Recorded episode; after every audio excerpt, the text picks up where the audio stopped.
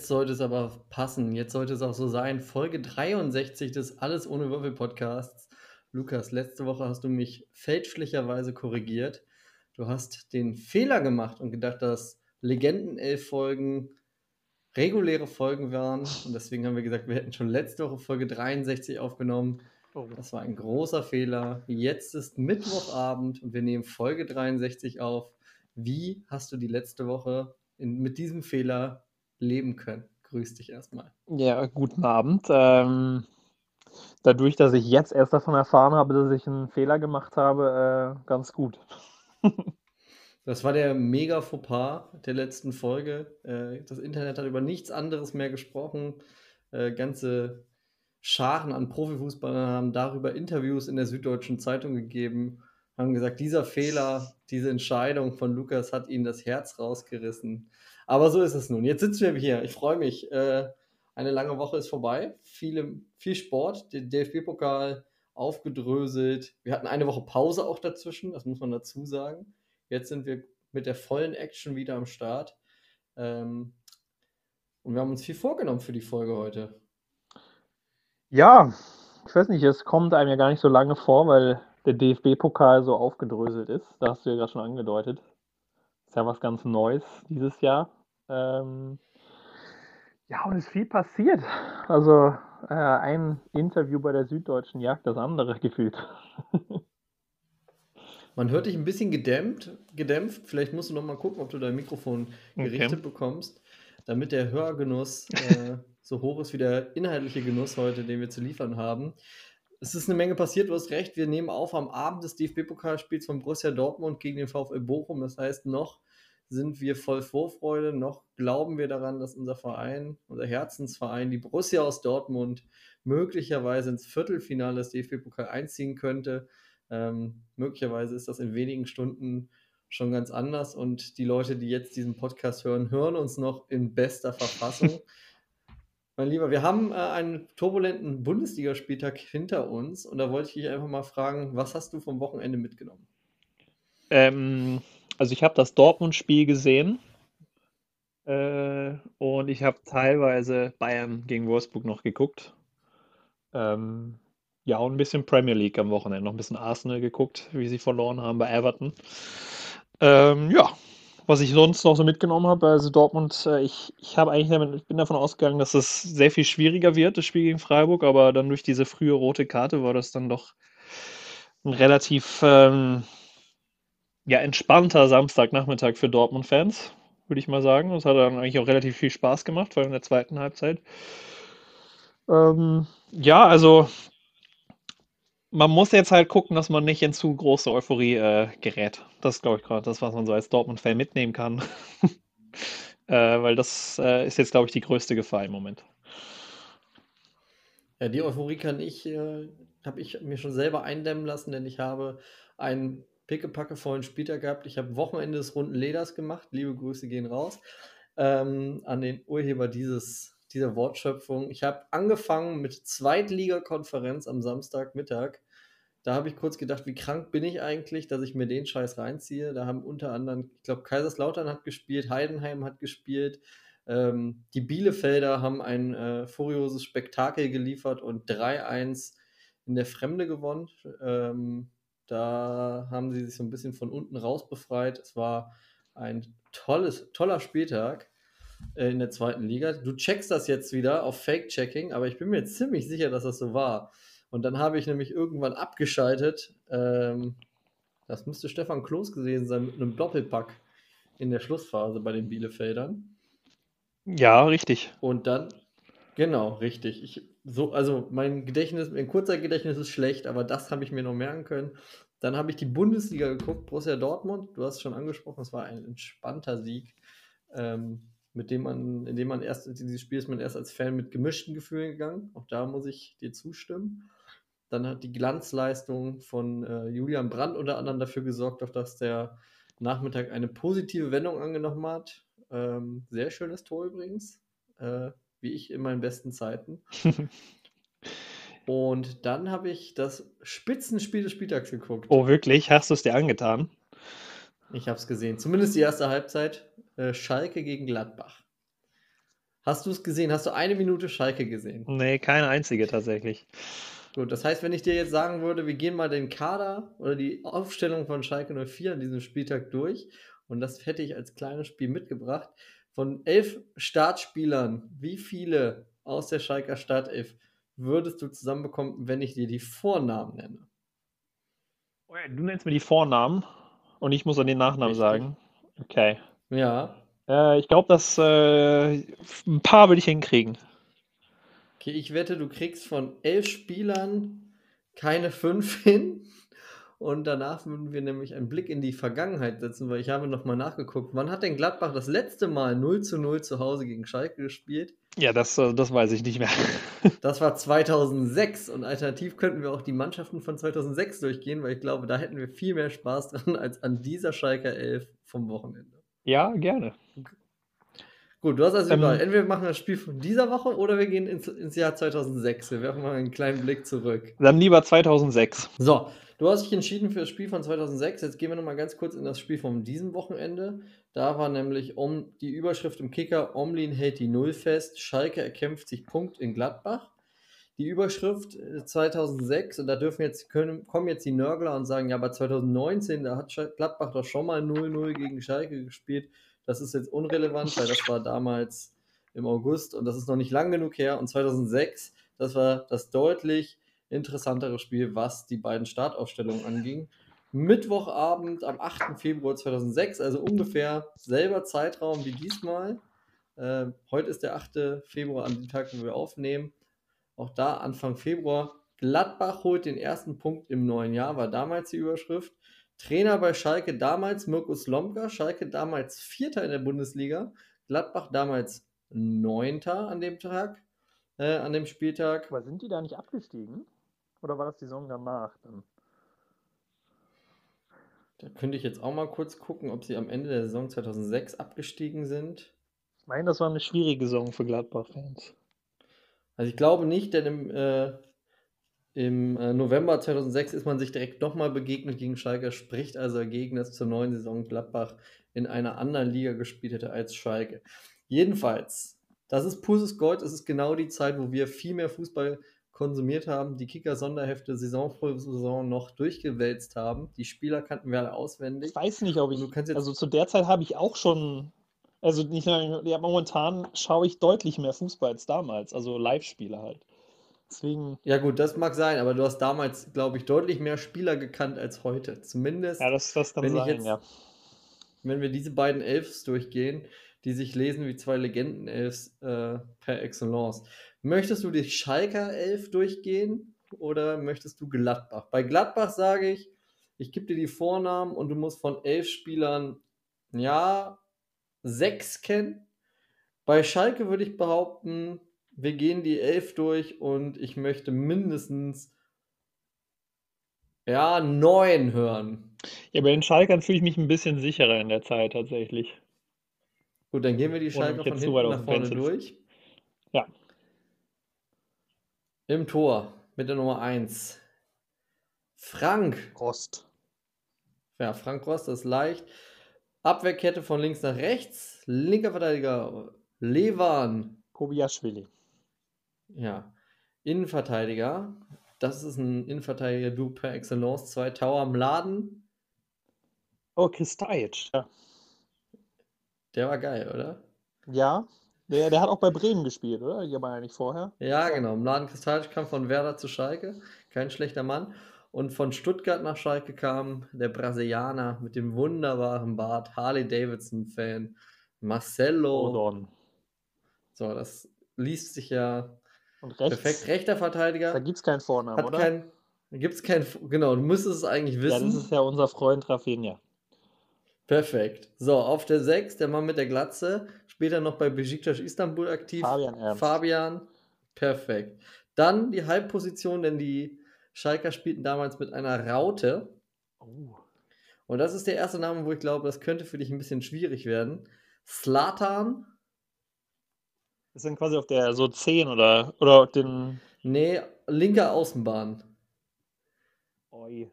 Halb zentral. Ah, nee, denn da muss ich, da muss ich, glaube passen. Ja, den darfst du auch passen. Slatan Bajramovic Ah, ist ja. jetzt.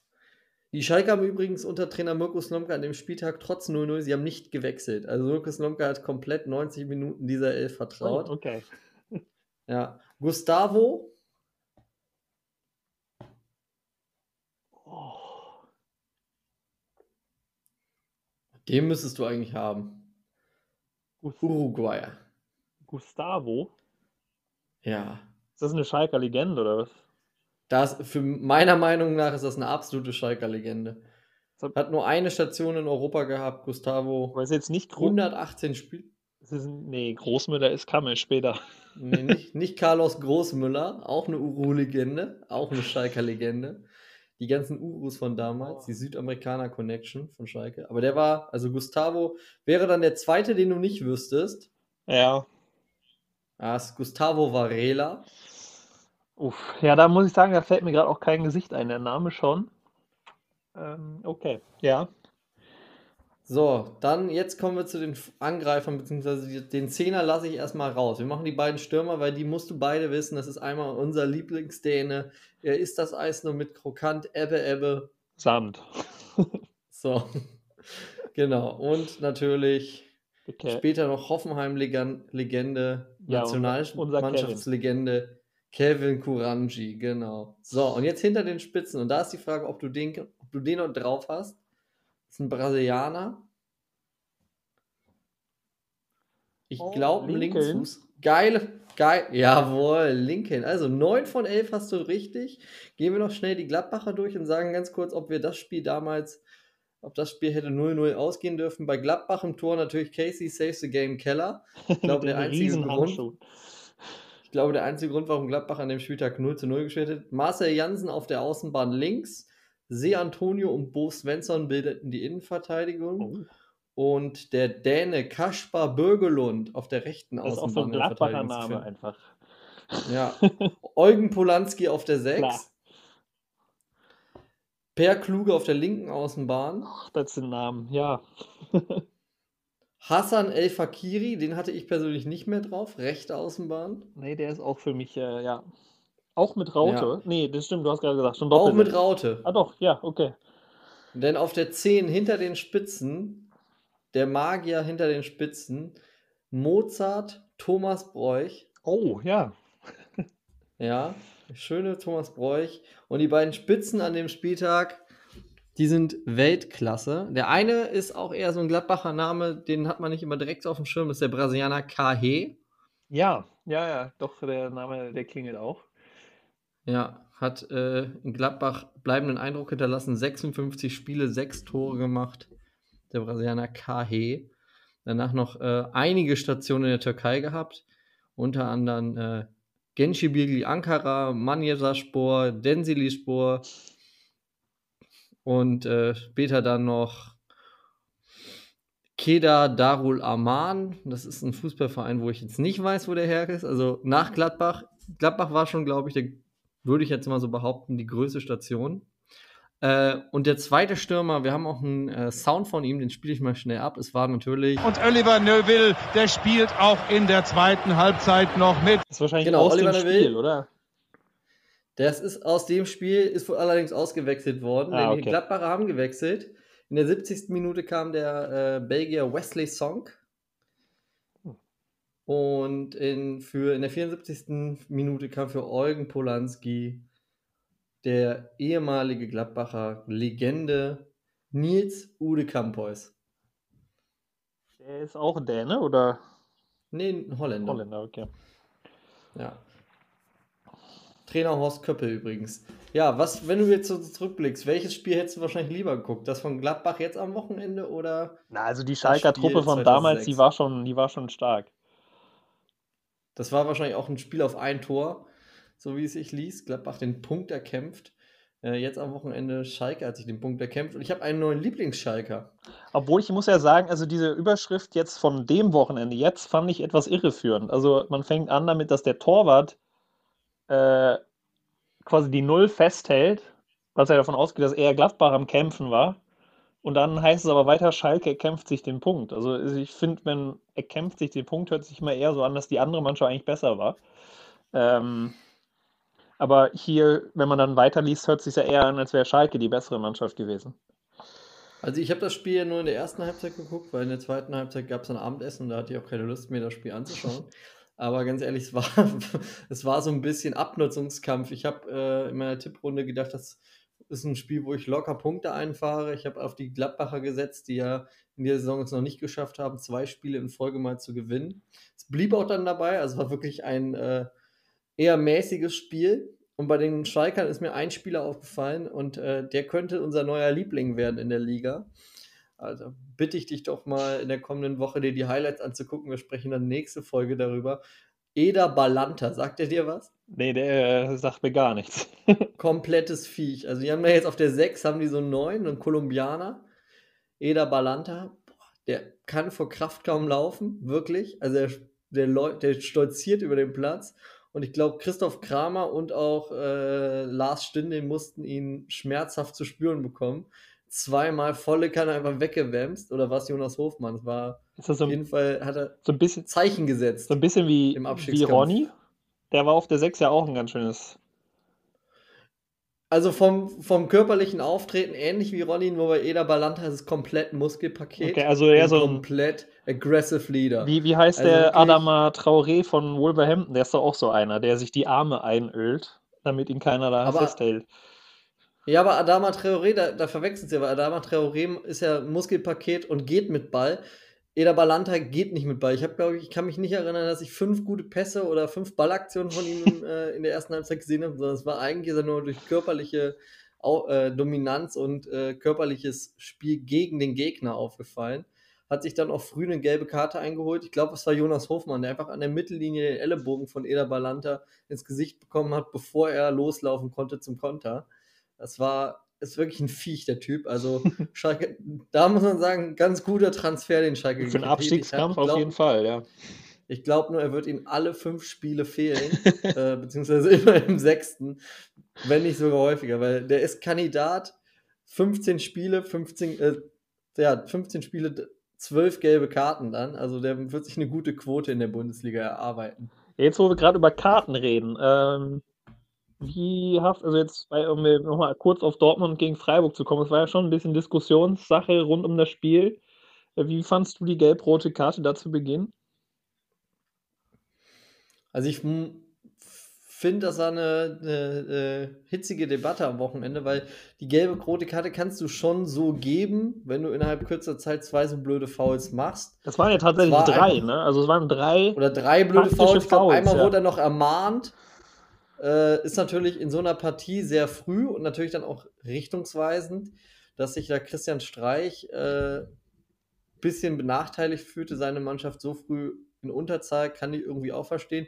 Ich kann aber jetzt auch nicht erkennen und ja die Beschwerde, dass die Dortmunder äh, vom Schiedsrichter verschont geblieben werden. Also ich glaube, auch da gab es eine gelbe Karte relativ früh für Rafa Guerrero für ein sehr dummes Einsteigen und äh, noch eine zweite gelbe Karte, die aus meiner Sicht ein bisschen zu hart war, aber die haben die Dortmund dann auch gesehen. Aber klar, also die gelbe Karte für Sidi, Sidi, Sidila, Sidilia, äh, bisschen früh. Muss aber sagen, wenn er den da so packt und daran hindert, in 16er zu gehen, war auch clever gemacht. Genau das Foul wollte er ja ziehen, äh, der Spieler von Dortmund. Ich kann mich gar nicht erinnern. Weißt du noch, wer es war? War es, Nein, es war Gio Reyna? Nee, es war Adiemi, der quasi, also dreimal gefault worden ist. Und es waren dreimal eigentlich relativ klar taktische Fouls, wo der Ball schon längst am Gegenspieler vorbei war. Äh, und ja, der Freiburger sich quasi nur mit, äh, mit einem Greifen äh, oder Halten oder irgendwie helfen konnte, um Adiemi zu stoppen. Also es war dreimal Hadi, äh, ja, Adiemi. Ich glaube, Adiemi hat dann sogar noch eine gelbe Karte gezogen und dann hat er selber eine bekommen. in der ersten ja, Halbzeit. Ja, das war. Genau, ja. also waren schon viele gelbe Karten und äh, auch war ja sowieso, ich habe dann das, das ähm, Spiel der Bayern, die gelb-rote Karte für Josua Kimmich, war ja auch in der zweiten Halbzeit ähnlich früh gesetzt. Das war ja dann so ein bisschen, da hätte man ja auch gehofft, dass das dann das Spiel für die andere Mannschaft dann in die Richtung kippt, um jetzt mal das Spiel zu wechseln. Ähm, hast du da die erste gelbe Karte für Kimmich gesehen? Nee, leider nicht. Also ich war am Sonntag saß ich auf einem Boot äh, auf dem Weg wieder zurück nach Bergen. Ja, das WLAN war nur teilweise da. Ähm, Deswegen die erste Halbzeit konnte ich leider überhaupt nicht schauen. Das war auf jeden Fall eine der, der, der besten gelben Karten, die man sich überhaupt einholen konnte. Das war, glaube ich, die erste rote, der erste Platzverweis von Josua Kimmich in seiner Profikarriere. Wobei man eigentlich ja. denken sollte, das ist auch ein Spieler, der zumindest nicht zurückhält mit Körperlichkeit und auch gern mal austeilt, aber auch eben sehr viel einsteckt. Und in der Situation hat er sich vorher äh, ein bisschen zu sehr bedrängt gefühlt vom, vom Wolfsburger und hat sich dann revanchiert. Nach der Hakelei hat er dann einfach den Wolfsburger zu Boden geschubst, vollkommen zu Recht dafür die gelbe Karte gesehen und mit dem Wissen dann in der zweiten Halbzeit das Foul zu ziehen und dann die gelb-rote Karte, ja. Blöd gelaufen für Josa Kimmich, blöd gelaufen für äh, den Freiburger Spieler, die dann beide ihre Spiele äh, von der Tribüne bzw. aus der Kabine gucken mussten. Ähm, für Joso Kimmich war es dann erträglich. Seine Mannschaft hat ja gewonnen und für Freiburg hat das Spiel da dann natürlich einen ganz anderen Verlauf genommen. Muss man, muss man so ehrlich sagen. Ja, man dachte ja kurz, ah, jetzt äh, vor der Pause noch den Ausgleich geschossen aus dem Nichts. Hat mich so ein bisschen an das Augsburg-Spiel erinnert von Dortmund.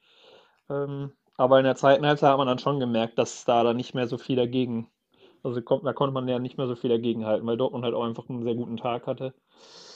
Ja, da hat gefühlt alles funktioniert, auch für äh, Sebastian Aller. Ich glaube, das war so ein Moment, wo eigentlich, wenn man ehrlich ist, auch jeder Freiburger so einen Moment hatte, wo er sich denken konnte, ja, für den Jungen an dem Tag mit dem besonderen Vorzeichen am Weltkrebstag das Tor zu machen, nachdem er gerade seinen dritten Pflichtspieleinsatz hatte, äh, sein erstes Tor für den BVB, ja, ganz besonderer Moment.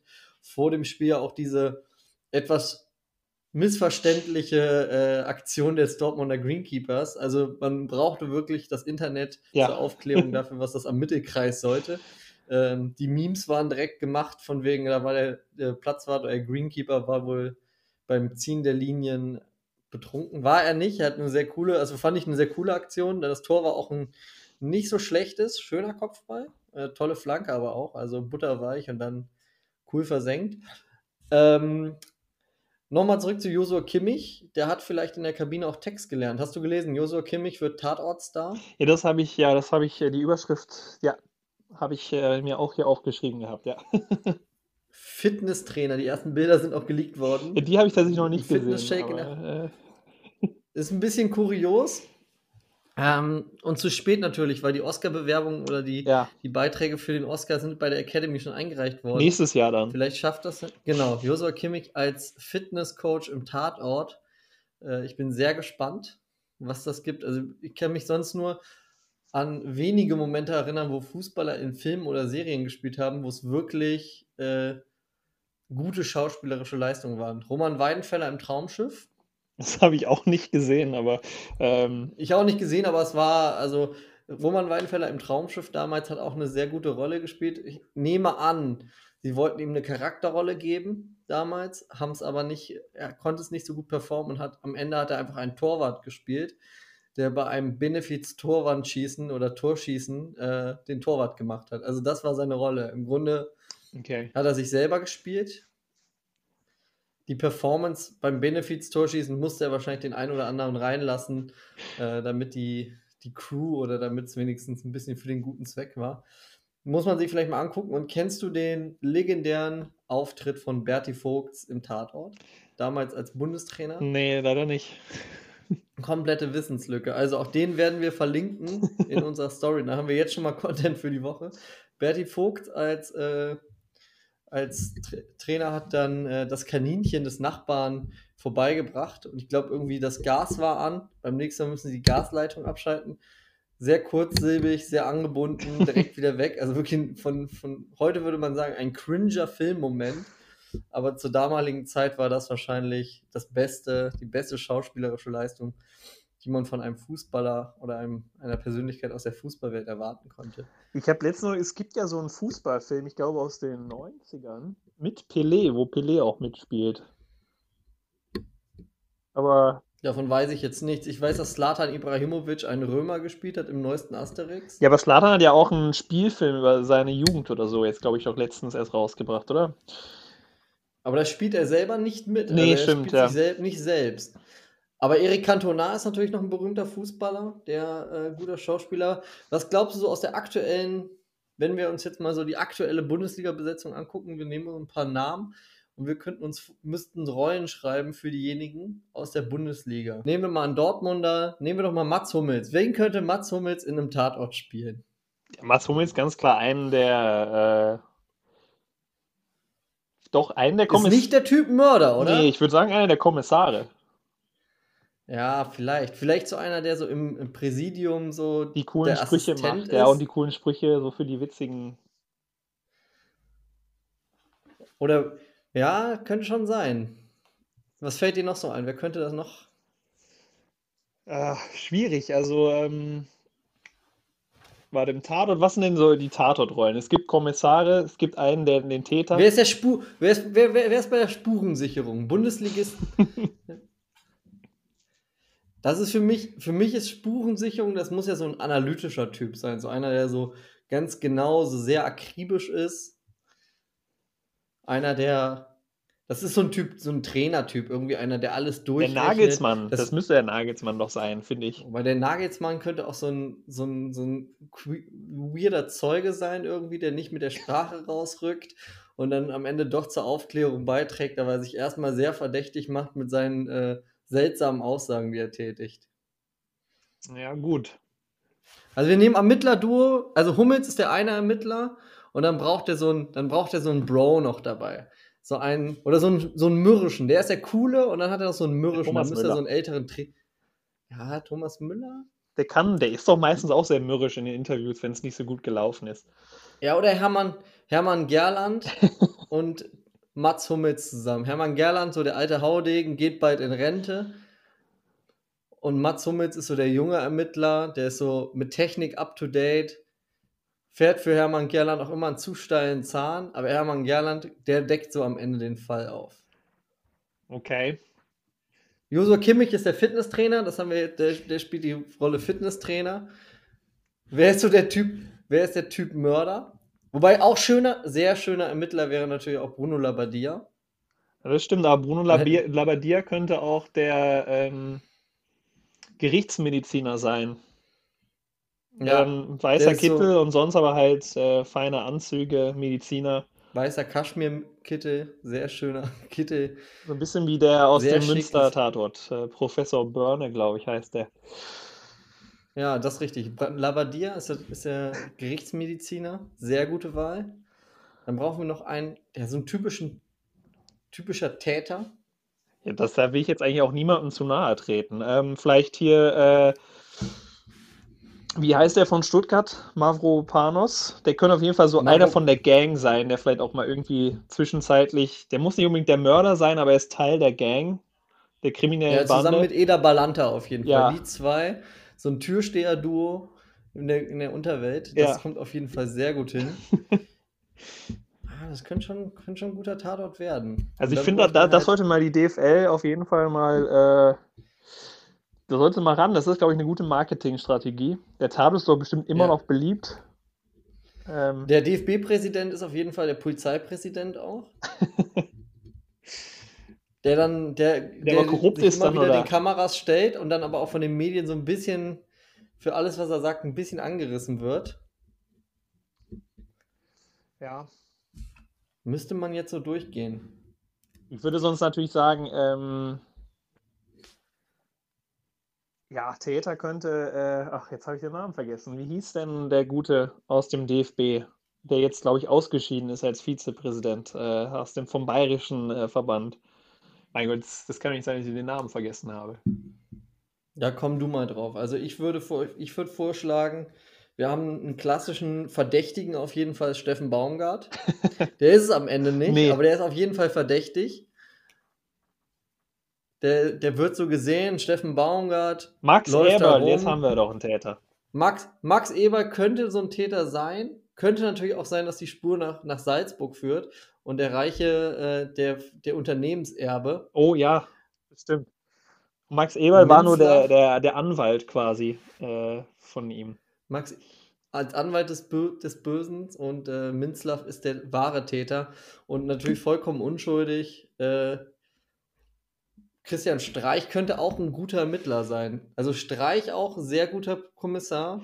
Ja, sonst, äh, wie wär's? Wir nehmen Streich und Hermann Gerland. Streich könnte aber auch der Taxifahrer sein, der viel weiß, den man aber nicht so richtig versteht. Der Mittler-Duo stößt, bricht, beißt sich an die Zähne aus, erzählt, erzählt viel, meckert viel, aber ist am Ende äh, ein wichtiger Zeuge auch. Also Christian Streich. Ich muss auch sagen, Minzlaff. also ich habe schon Ewigkeiten kein Tatort mehr gesehen. Das läuft immer noch sonntags, jeden Sonntag. Ja, wenn nicht Sommerpause oder Winterpause ist, also ich hätte dich jetzt eigentlich so eingeschätzt, dass du Montagabends, äh, Sonntagabends dir da den, den ARD-Stream anmachst und die Tatort reinziehst. Ja, Hast du ein Lieblingsermittler-Duo? Ja, das war immer, die- das waren immer die Münsteraner für mich. Äh, vor allem Okay, da gehen wir, Axel da, Prahl, da ja. driften wir komplett auseinander. Also ist für mich der unguckbarste Tatort, das für ist für mich der Münsteraner. absolute Lieblingstatort, vor allem weil halt der Axel Prahl äh, ja St. Pauli-Fan ist, auch ähm, großer Fußballfan ist in dem, in dem Tatort. Äh, Ja, aber das wird auch immer nur so ein bisschen behauptet. Der trägt die ganze Zeit nur St. Pauli-Shirts. Ich glaube, weil es einen Kultfaktor für die Rolle hat. In Wirklichkeit aber spielt der Fußball kaum eine Rolle. Und äh, es macht auch eigentlich gar keinen so großen Sinn, dass ein Münsteraner Tatortkommissar St. Pauli-Fan ist. Aber es wirkt kommt einfach ja aus Hamburg, da den. Merch. Ja, es mag sein, es spielt für den, für den Tatort, ist es aber komplett irrelevant. Da gucke ich lieber den Dortmunder Tatort Den habe ich tatsächlich nie mit gesehen. dem. Das kam dann. Ah, der, der, den musst du dir mal geben. Der ist gut. Spielt. Ich mag immer, wenn im Tatort natürlich, äh, der letzte Tatort hatte tatsächlich Fußballbezug. Das war in Saarbrücken. Das war ganz grauenhaft. Da habe ich nach zehn Minuten ausgeschaltet, weil sie dafür, es ging so ums, ums Bereich äh, Hooligan-Schlägereien. Diese berühmt-berüchtigten, wir treffen uns auf dem Acker und schlagen uns dann, treffen uns für Ack Ackerschlägereien, Ackerpartien. Und äh, das war wirklich kaum zu ertragen. Ja, nee, ähm, ja, und sonst die aus München habe ich immer noch ganz gern gesehen, auch einfach wegen dem äh, Dialekt. Äh, das ist dann manchmal ganz schön. Ähm, aber ja, das ist, wie gesagt, seit Ewigkeiten äh, bin ich da nicht mehr drin. Ähm, ich glaube, so als Till Schweiger angefangen hat, beim Tatort mitzumachen, da war dann für mich der Zeitpunkt zu gehen. Das, das war wirklich der Anfang vom Ende. Zum Glück war es ja dann irgendwann auch vorbei. Also ich glaube, dass ich, oder ich hoffe immer, dass kein weiterer Till Schweiger Tatort kommt. Ähm, das war, das war schwer zu ertragen. Wir sind ein bisschen sprunghaft in dieser Folge. Wir, wir springen so, wir haben ein bisschen Zeitdruck, müssen wir ehrlich sagen. Wir haben noch was vor. Wir liefern heute noch ein Bonbon ab. Ähm, hast du noch was? Ja, ich weiß nicht, ähm, ich kann ja einfach mal ein paar Überschriften vorlesen und dann sagst du einfach, worüber du reden willst. Ähm, also einfach mal ein paar Überschriften so der letzten zwei, drei Tage. Ähm, Okay, aber es sind aber mit, mit Fußballbezug oder? ja, ähm, Fußball und Basketball und eine zur Formel 1 habe ich noch, aber ähm, ich lese einfach mal vor und du sagst einfach Stopp, wenn du über was reden willst. Äh, Tedesco, neuer Belgien-Coach. Das ist für mich super uninteressant, da möchte ich auf gar keinen Okay. Fall drüber reden. Einziger Punkt, der relevant daran ist, das muss man ganz kurz sagen, deutsche Nationalmannschaft spielt im März gegen Belgien. Das heißt, Tedescos erster Test wird wahrscheinlich oder zweiter Test dann gegen die deutsche Nationalmannschaft. Tickets kosten stabile 80 Euro. Die Basis dankt. Aber kannst mir gerne die nächste Schlagzeile liefern. Okay, dann noch eine Trainerinfo. Matarazzo, neuer Stutt äh, Hoffenheim-Coach. Wie findest du diesen Wechsel Ja. da im Ländle? Das war so ein bisschen erwartbar, in dem Moment, wo man äh, nicht mehr den Prozess getrustet hat von, äh, von unserem, jetzt ist mir der Name entfallen. Wer ist entlassen worden? Breitenreiter? Breitenreiter, der ja. Breitenreiter ist entlassen worden, genau. Der hat ja mal den Hashtag Trust the Process bei Instagram. Ähm, Bisschen aus in der NBA hat man, geguckt, den, ja. hat man den Process nicht mehr getrustet und äh, ja, schade für ihn. Und jetzt Pellegrino Materazzo kehrt an die alte Wirkungsstätte zurück, habe ich gelesen. Also kein wirklich Unbekannter in Hoffenheim. Oh ja, das Der ist- war da wohl schon mal Co-Trainer, Jugendtrainer. Ja, finde ich auch eher uninteressant für mich. Ja, und im gleichen Zuge ist dann auch der Torwarttrainer jetzt gegangen von Hoffenheim und zwar zum FC Bayern. Und der FC Bayern zahlt auch eine äh, Ablösesumme für Michael Rechner. Äh, der wird neuer Torwarttrainer. Damit ist die Torwarttrainerposte beim FC Bayern ja jetzt wahrscheinlich geschlossen. Äh, Julian Nagelsmann hat jetzt endlich seinen Wunsch äh, Co-Trainer, Torwarttrainer installiert. Ähm, Ja. Gibt es eigentlich irgendeinen Menschen in Deutschland, der sich noch nicht zu der Trainer, der Torwarttrainerposte beim FC Bayern geäußert hat oder zum Süddeutsche Zeitung Interview? Ja, wir. Von Manuel Neuer. Wir noch nicht, dann können wir das doch an dieser Stelle mal kurz machen. Ja. Hast du die, also kannst du nachvollziehen, warum er ein solches Interview gibt? Und ich habe bei Spox gesehen, da haben sie die Fans vor, der, vor dem Stadion gefragt. Das war natürlich das Allerbeste in Wolfsburg Bayern-Fans zu fragen, was halten sie vom Süddeutschen Zeitung? Lukas, klär uns auf. Darf Manuel Neuer ein Interview der Süddeutschen Zeitung geben? Und wenn ja, sollte er sich so äußern? Ist das schlau? Ähm, na, erstmal würde ich fragen, äh, hatten die Fans die Korn Neuer Schilder wieder dabei? Nee, die Fans hatten vor allen Dingen, äh, ein Fan war sehr kritisch und äh, überhaupt nicht objektiv, äh, subjektiv. Äh, endete damit, ja, sie hat ja selbst immer das Trikot, also die Dame sagte, dass sie immer, wenn sie Fußball guckt, meistens ein Trikot mit der Nummer 1 Manuel Neuer anhat und allein deswegen hoffe sie ja, dass Manuel Neuer keine Konsequenzen zu befürchten hätte und auch in Zukunft wieder im Tor der Bayern steht. Und das fand ich am ganzen Punkt genau das Richtige. Am Ende sind es die Fans, die Trikots kaufen. Und es kann nicht sein, dass deswegen jetzt Manuel Neuer gehen muss, weil dann hätte das Trikot ja gar keinen Wert mehr für die Fans. Ja, ähm, zum Thema Interview. Ich habe jetzt tatsächlich auch noch den Podcast äh, von der Süddeutschen dazu gehört, ähm, wo sie darüber so ein bisschen über das Thema gesprochen haben mit den zwei Journalisten, die auch am Interview beteiligt waren. Ich habe mich, also ich verstehe nicht, also ich verstehe nicht ganz, was er damit jetzt bewirken will. Ähm, aber ich meine, also aus Bayern-Sicht ihm jetzt vorzuwerfen, Unruhe reinzubringen, äh, das hat Herr Bayern selber gemacht. Die Unruhe reinbringen mit, äh, ja, jetzt so plötzlich äh, die, den Torwarttrainer zu wechseln. Das war ja klar, dass da jetzt irgendwie ein bisschen Lärm dabei aufkommt, äh, würde ich mal sagen. Ähm, ja, äh, die beiden Journalisten von der Süddeutschen, die waren tatsächlich, also die ja, die haben das schon so geschildert, dass, also, dass diese Gefühle, die Manuel Neuer da beschrieben hat und so die Reaktionen im ganzen Torwart-Team und so, dass die wohl, also dass das nicht irgendwie gespielt ist, sondern ja, tatsächlich sehr echt ist. Ähm, und dass da schon eine abrupte ja, Situation da jetzt war und nicht äh, keine gewöhnliche. Ähm, von daher, also dass man da schon auch den Menschen Manuel Neuer verstehen kann, bevor man da jetzt äh, also verstehen sollte oder versuchen sollte nachzuvollziehen, was er ja, was er da gerade empfindet, ähm, bevor dann man den mit den Verurteilungen anfängt. Aber ähm, ja, an sich ist es ja einfach ein weiteres äh, Tüpfelchen auf die, äh, sag ich mal, auf, also für die Nicht-Bayern-Fans äh, weiteres zum Genießen, wenn bei Bayern solche Themen besprochen werden, dann weiß man immer, dass es da nicht ganz so gut läuft. Weißt du? Ja, ich muss ehrlich sagen, ich habe das Interview, äh, ich habe es ich mit großer Freude genossen, wie aus einem so profanen Interview, wie Manuel Neuer es gegeben hat, mit, äh, ja, wie ich finde, ja, sehr pathetischen Aussagen, ein bisschen übertrieben das Ganze, eine Bildsprache genutzt hat, die ja, kleiner wohl nicht zu, zu haben war. Ähm, Stichwort, mir wurde das Herz, es fühlte sich an, als sei mir das Herz rausgerissen worden. Das ist natürlich überspitzt und totaler Käse. Ja, vor ähm, allem, also Manuel Neuer ist jetzt eigentlich ja nicht bekannt als der Mann der, äh, der großen Worte in Interviews. Ne? Das ist ja derjenige, der im Interview nach der Weltmeisterschaft, ja, wir sind jetzt alle Weltmeister, alle in Deutschland sind jetzt Weltmeister, der uns das gebracht hat, äh, der jetzt plötzlich solche Worte, also das, das, ich, ich, ja, ich wäre gerne einfach im Raum gewesen, um ihn das sagen zu hören, genauso. ich kann es mir nicht so vorstellen. Es ist, es ist, also es ist wirklich auf jeden Fall sehr, sehr schwulstig, was er da gesagt hat. Muss nicht sein. Am Ende, ehrlich gesagt, hätten die Bayern sich einen Gefallen damit getan, wenn sie es einfach cooler gehandhabt hätten. Aber die sind ja wahnsinnig dünnhäutig wieder in der Sebener Straße. ähm, was die aktuelle Phase angeht. Also drei Unentschieden, das war ja schon wieder, da war ja wieder eine Krise, wurde heraufbeschworen. Ähm, man musste, man hat dann noch kurzfristig mit Joao Conchelo natürlich einen überragenden Transfer getätigt.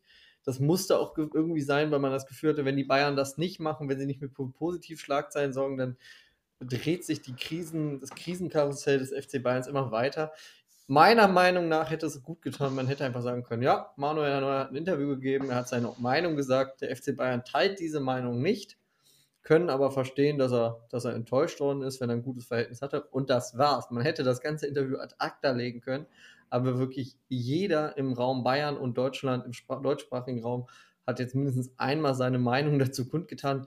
Wir jetzt hiermit auch. Äh, tolles Interview. Ähm, schade, dass es am Wochenende dann doch für drei Punkte gereicht hätte, weil ich glaube, dann, wenn die Bayern das Spiel gegen Wolfsburg womöglich noch aus der Hand gegeben hätten, nach der 3-0-Führung zwischenzeitlich. Die äh, Chancen waren ja da. Wäre, ne? dem, wäre Manuel Neuer, glaube ich, der Sündenbock des FC Bayerns. Jetzt beruhigt sich die Lage wahrscheinlich und irgendwann äh, gibt es dann den nächsten Eklat. Und das, das neuer Interview ist dann komplett egal. So, hast du noch eine Schlagzeile, die mich wirklich catcht, weil auch der Rechner-Transfer zum FC Bayern.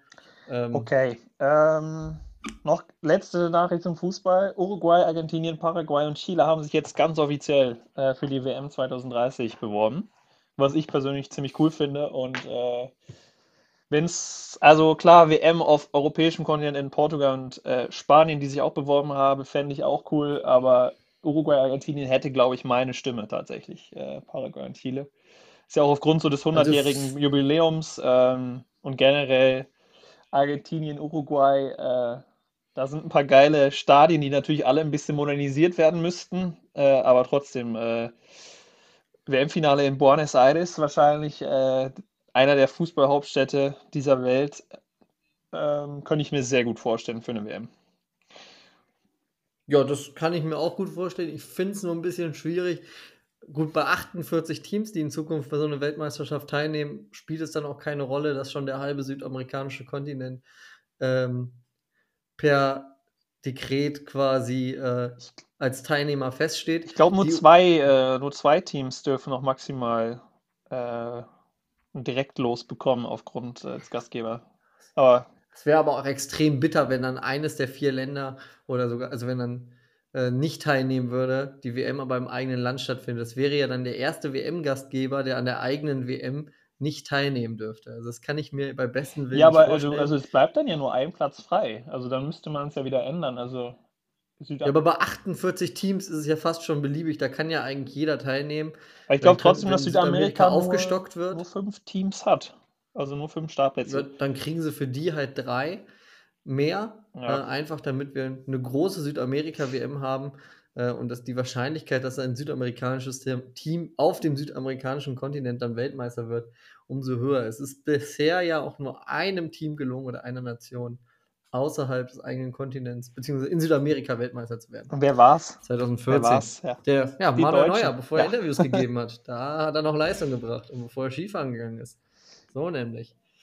Ja, und sonst als letztes hatte ich noch, ist jetzt tatsächlich gestern Nacht erst passiert, äh, LeBron James hat jetzt den Rekord geknackt, ist jetzt der Spieler mit den meisten, meist erzielten Punkten äh, in der NBA äh, und hat dann von dem allseits beliebten Karim Abdul-Jabbar, äh, wurde dann auf dem Feld, wurde er geehrt und hat äh, ja quasi die Fackel überreicht bekommen und trägt sie jetzt als äh, größter Spieler wahrscheinlich aller Zeiten in der NBA. Er hat es ja auch selber äh, in dem Interview jetzt noch vor die Woche gesagt.